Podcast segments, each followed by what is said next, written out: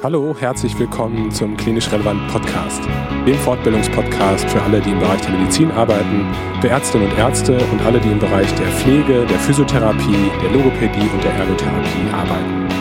Mein Name ist Kai, ich freue mich, dass du eingeschaltet hast und ich führe dich heute hier durch den Podcast. Zweimal in der Woche bekommst du neue Fortbildungsinhalte zum Anhören, ganz kostenlos und unabhängig. Du findest unsere Podcasts auf unserer Internetseite unter www.klinisch-relevant.de, wo es äh, Podcasts gibt. Ansonsten äh, findest du auf unserer Internetseite auch den Zugang zu unserer Fortbildungsakademie. Hier kannst du weitergehende Video- und Audio-Fortbildungen buchen, die teilweise kostenlos sind, teilweise CME-zertifiziert sind. Und da kommen immer wieder neue Geschichten dazu. In unserem Podcast stellen wir immer wieder auch andere Podcasts aus dem Bereich der Medizin vor Heute ist der Fast Track Podcast dran und diesbezüglich spreche ich mit Sebastian und Andreas, die beide in der Schweiz leben, aber aus Deutschland ausgewandert sind, ausgewandert in Anführungszeichen und die beiden sind im Bereich der Notfallpflege tätig und deshalb ist auch der Fast Track Podcast natürlich an dieses Klientel gerichtet. Ich finde den Podcast sehr hörenswert und deswegen Grund genug für uns, mit den beiden zu sprechen und euch den Podcast näher zu bringen. Ich hoffe, ihr könnt einiges lernen. Viel Spaß beim Zuhören. Ihr beiden, ähm, ich begrüße euch ganz herzlich im Klinisch Relevant Podcast. Ähm, es ist immer sehr cool, ähm, Kollegen sozusagen in zweifacher Ausführung äh, da zu haben. Also ihr seid ja selber in der Medizin unterwegs und ihr seid zudem Podcaster. Ihr macht den Fast Track Podcast. Ja, Sebastian Schiffer und Andreas Müller, ihr seid heute zu Gast bei uns. Vielen, vielen Dank für eure Zeit heute Abend. Es geht heute darum, euren Podcast vorzustellen, weil ich denke, dass der wirklich ähm, hörenswert ist. Und als erstes wollte ich euch gerne fragen, ob ihr Lust habt, euch einmal vorzustellen. Wer das als erster machen möchte, das ähm, könnt ihr unter euch ausknobeln. Erstmal vielen Dank für die Einladung. Mein Name ist Sebastian Schiffer. Ich bin als, wie das in der Schweiz so schön heißt, Experte Notfallpflege im Kantonsspital Baden tätig und dort gleichzeitig noch für die Ausbildung des Nachdiploms Studiengangs Notfallpflege verantwortlich. Mit einem kleinen Team, in dem der Andi auch ist. Ich bin jetzt seit 13, 14 Jahren in der Schweiz, immer auf dem gleichen Notfall tätig Vorher habe ich in Bonn meine Grundausbildung gemacht und auch noch mehrere Jahre dort im Johanniter Krankenhaus gearbeitet. Und zum Podcast kommen wir gleich. Andi, jetzt darfst du erst noch was zu dir sagen. Darf ich auch noch? Ja, wie gesagt, mein Name ist Andreas Müller. Ich arbeite auch in der Schweiz in der Notfallpflege, auch als Notfallexperte oder Experte Notfallpflege, als Berufsbildner. Also so gesehen ist Sebastian eigentlich mein Vorgesetzter in der Berufsbildung.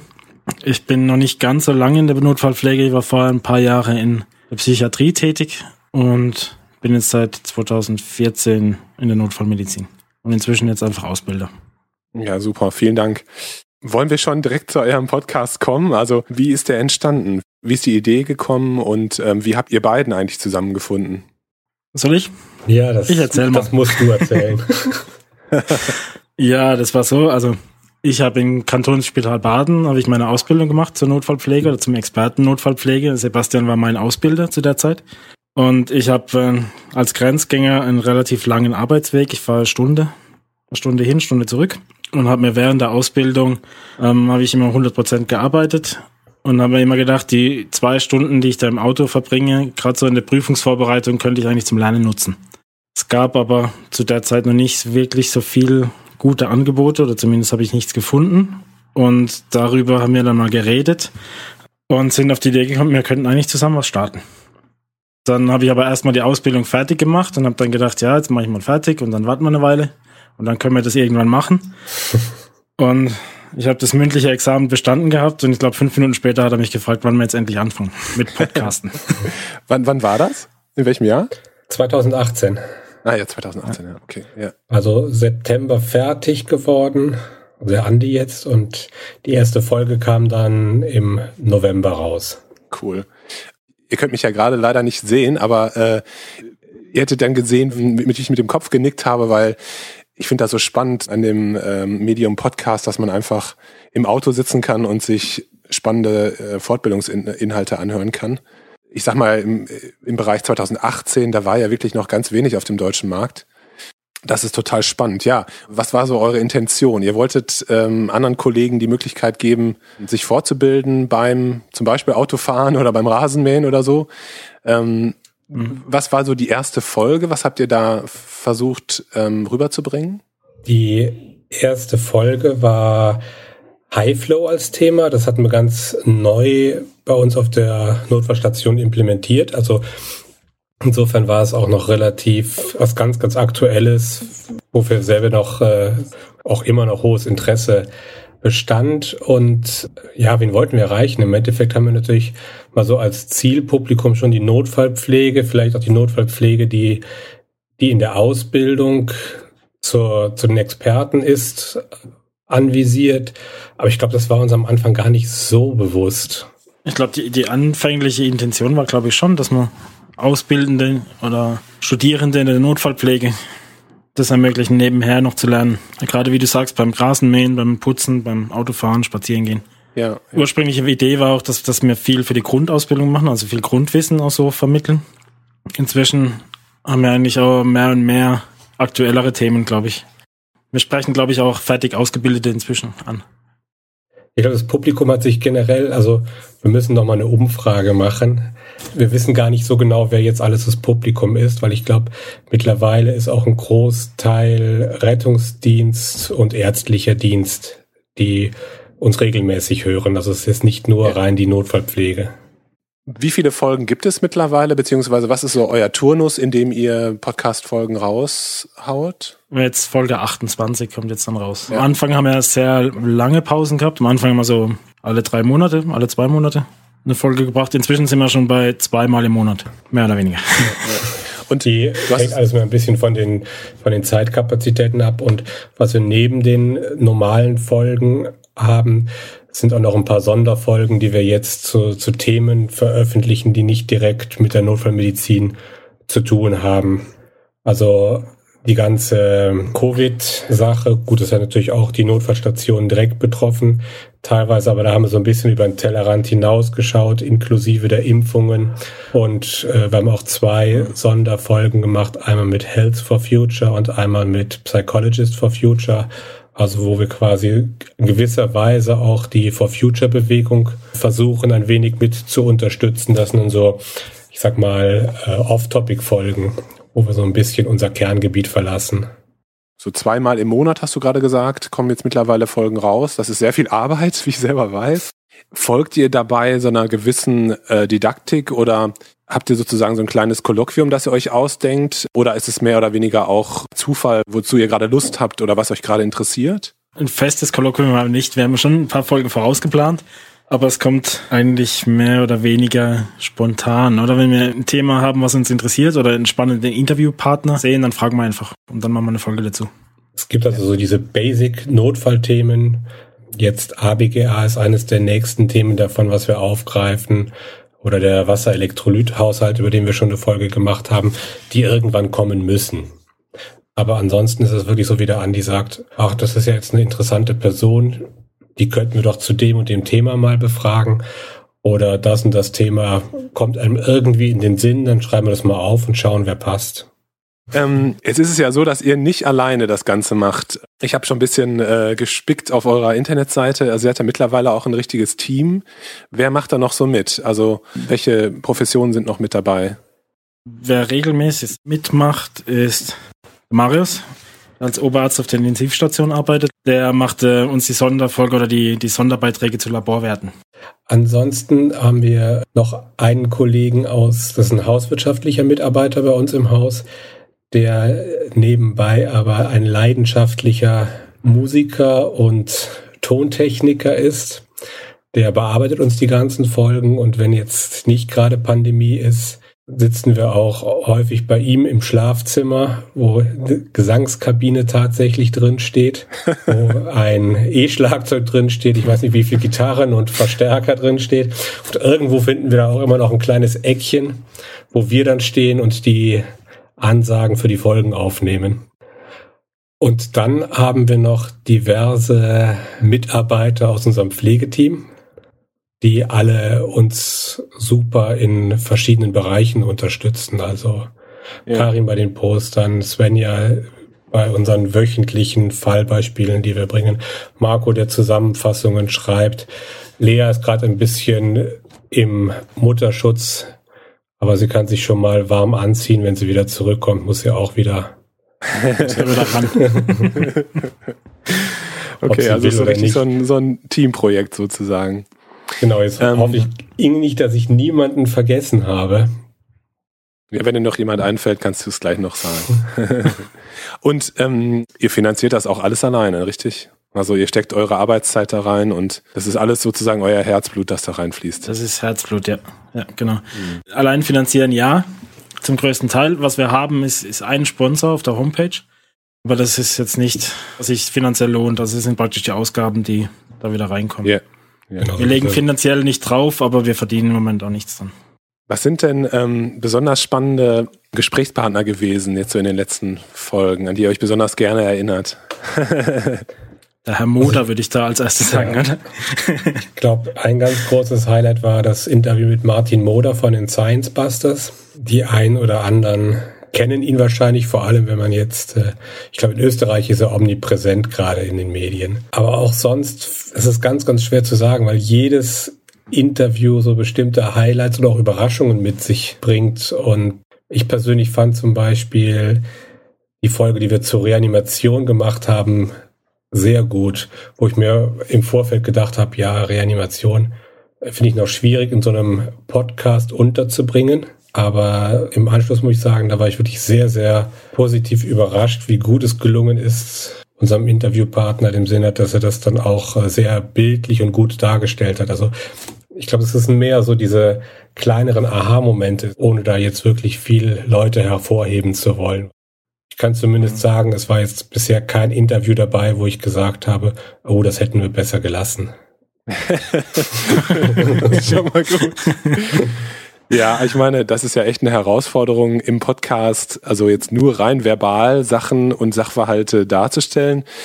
Aber ich finde, das ist manchmal auch die Stärke von Podcasts. Ne? Also du hast halt wirklich nur die Sprache und äh, das zwingt einen natürlich auch, das Ganze runterzubrechen auf die äh, wirklich wichtigen Dinge. Aber ja, ich weiß, was du meinst. Ähm, äh, Martin Moda, das ist ähm, auch, ein, ein, ein, du hast es mir, glaube ich, erzählt, ne? als wir telefoniert haben, Sebastian. Ja, es war äh, und da habe ich mal ein bisschen danach oder so. Ja, da habe ich recherchiert und äh, ja, toller, toller Typ. Ich wollte gerne mit euch noch sprechen über die Notfallmedizin in der Schweiz, also die Organisation der Notfallmedizin in der Schweiz, weil ihr habt gerade so, schon so ein paar Begriffe fallen lassen, also Experte Notfallmedizin zum Beispiel.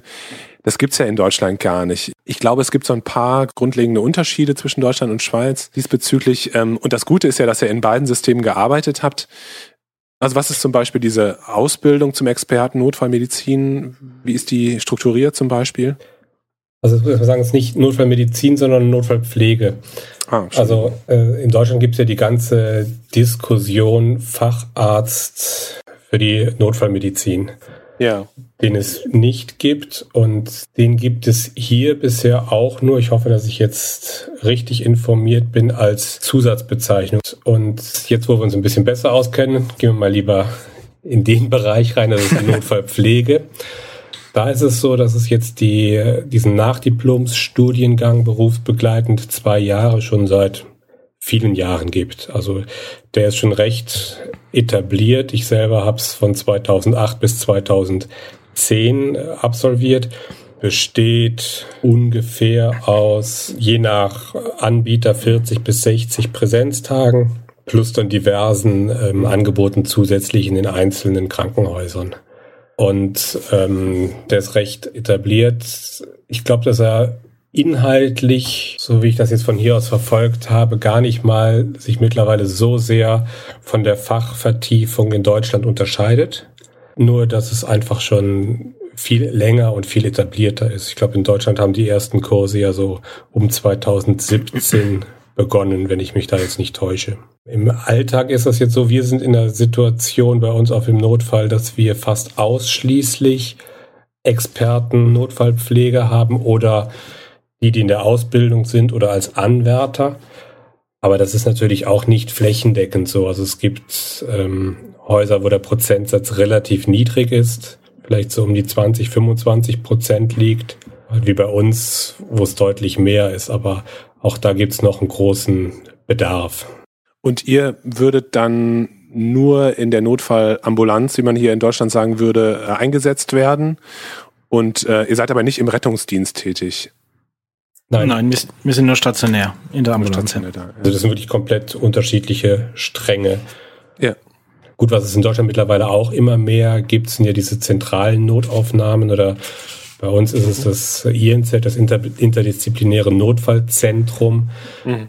Es ist zumindest jetzt noch ganz anders, als ich es noch von früher kannte, aber ich glaube, auch das gleicht sich mittlerweile an, dass es wirklich so diese zentrale Anlaufstelle ist, wo erstmal sehr viel Diagnostik auch gefahren wird, bis dann der weitere Verlauf auch weiter entschieden wird. Was war eigentlich der Grund für euch, in die Schweiz zu gehen? Bei mir war es kein wirtschaftlicher. Ja, also, das hätte man jetzt hat, vermutet, ja.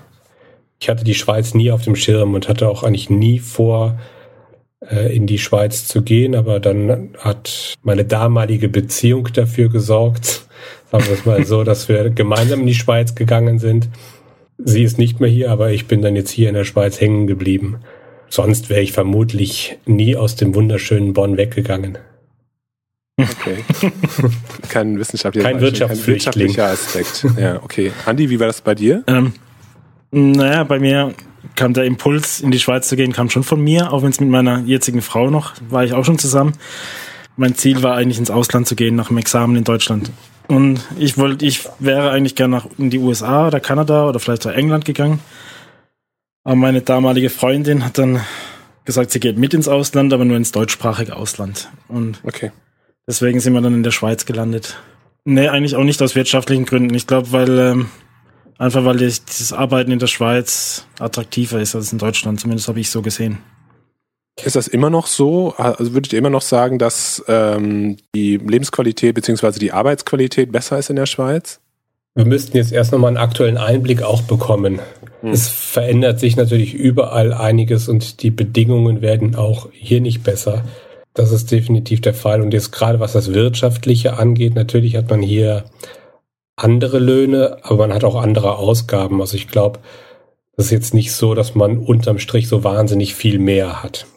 Aber was man einfach hat, zumindest im Vergleich zu damals hier, ist mehr Verantwortung und mehr Möglichkeiten, mehr Möglichkeiten, sich weiterzubilden, ähm, mehr Möglichkeiten auf der Schicht selber Verantwortung zu übernehmen. Ich glaube, wenn man das möchte, da hat man hier schon eine bessere Struktur und bessere Bedingungen als zumindest damals in Deutschland war. Mhm. Das sehe ich auch so. Also ich glaube, man hat einiges mehr an Kompetenzen in der Pflege ja. als in Deutschland. Das habe ich auch gerade gedacht, als ihr sagtet, ähm, Experte Notfallpflege. Das hört sich so an, als ob ihr auch mehr Aufgaben beziehungsweise mehr ähm, Verantwortung habt dann in, in der Tätigkeit, ne?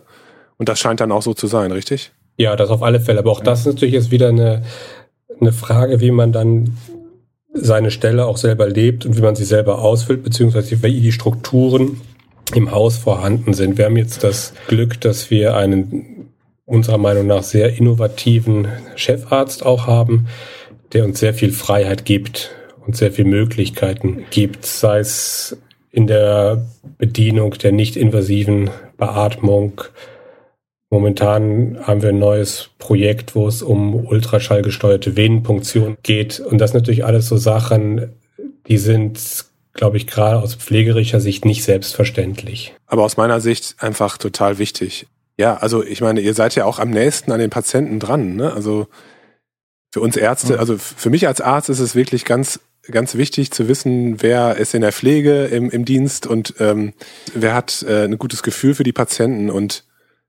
ja, ich liebe einfach interdisziplinäres Arbeiten. Ich mag das total gerne, wenn man so eine flache Hierarchie hat und gut miteinander auskommt. Also ich mag diese Grenzen überhaupt nicht so. Ich glaube, da geht viel verloren an, an Qualität für die, für die Patienten. Ich glaube, Hierarchie, also es gibt Situationen, wo es wichtig ist und wo man sie braucht, aber es gibt auch sehr viele Bereiche, wo sie eher hinderlich ist. Ja.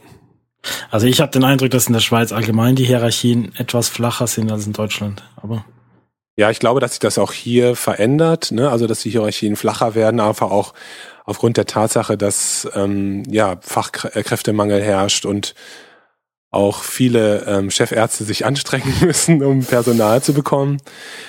Aber ähm, was ich gut finden würde, wäre, wenn auch die ähm, die Grenzen zwischen den Fachdisziplinen, auch, auch zwischen Pflege und Ärzten, wenn die wenn die kleiner werden würden und wenn einfach viel besserer Informationsaustausch auch stattfinden würde. Ne? Aber mhm. da geht auch viel verloren, häufig so. Ich glaube, ähm, es hängt auch ganz viel immer noch davon ab, wie eingespielt ein Team ist. Ja, klar. Und wie gut man sich jetzt untereinander kennt. Also ein Stammteam, da ist es relativ einfach, auch die Informationen zu bekommen. Aber ja. gerade in der Notaufnahme gibt es ja auch immer noch sehr viel rotierende ja. Ärzte und Ärztinnen, und da dauert es am Anfang immer ein bisschen, bis sie sich dann auch an diese neuen Strukturen, das sie auch ganz normal gewöhnt haben und der Informationsfluss entsprechend gut läuft. Ja. Das ist, glaube ich, am Anfang ist ja oft das Problem, wenn ein Assistenzarzt jetzt von der Station kommt, in der Rotation, dass die ein bisschen unterschätzen, was wir jetzt von der Pflege auf der Notfallstation können und was wir selbstständig entscheiden und machen. Weil das ist schon einiges mehr als jetzt auf einer Bettenstation. Ich kann mich erinnern, als ich als junger Arzt in, die, in der Notfallambulanz gearbeitet habe in, in Bochum. Und da war es wirklich so, dass ich, ähm, naja, dass mich die, die ähm, routinierten alteingesessenen äh, Pflegekollegen, dass die mich da an die Hand genommen haben. Ne? Also ohne die wäre ich verloren gewesen. Äh, das ist, glaube ich, bei vielen jungen Kollegen so. Und da bin ich auch schrecklich dankbar für, dass die mich da so mitgenommen haben. Ne? Also man weiß ja wirklich gar nichts, wenn man da so ganz neu reinkommt in so eine Notfallambulanz. Das mhm. ist schon, das ist schon äh, was ganz Besonderes. Ähm, zum Schluss wollte ich euch gerne noch fragen, ähm, was habt ihr eigentlich für Podcast-Empfehlungen? Also was hört ihr gerne für Podcasts? Äh, Gibt es noch andere gute medizinische Podcasts, äh, die ihr empfehlen würdet? Ähm, was mir jetzt so spontan einfällt, sind die Rettungsaffen ja. mit denen wir auch schon einiges zusammen gemacht haben. Das sind ja. jetzt Kollegen vom Rettungsdienst. Okay. Ich denke jetzt gerade Notfall, ähm, intensivmedizinisch sind die Pin-Up-Docs noch. Ja. Sehr, sehr interessant. Man braucht allerdings viel Zeit. Die Folgen sind doch sehr, sehr lang zwischendurch. Ja. Naja, du musst jetzt titriert. Ja. Oder Titriert. genau. Ähm, ja, ansonsten finde ich es auch immer spannend, einfach so ein bisschen zu stöbern, nachdem du die, ähm, wie hießen sie, Katheter? Katheterkollegen. Katheterkollegen. Ja. Ähm, Interview, das habe ich bei denen von. auch ja. mal reingehört. Fand ich jetzt auch spannend, da wirklich mal in so einen ganz anderen Bereich noch reinzuhören. Ja. Die ja. kenne ich jetzt nicht, sind die Uro. Ja. Ah. Ja, Urologie, aber die machen auch wirklich, ähm, also die gehen weit über das äh, Feld der Urologie hinaus. Also aber sehr, sehr charmante Jungs. Also richtig, richtig clever. Und was ich persönlich wirklich jeden, das kommt monatlich raus, jeden Monat höre, da ist allerdings äh, kostenfrei nur die erste Viertelstunde, die ersten 20 Minuten, also das erste Thema.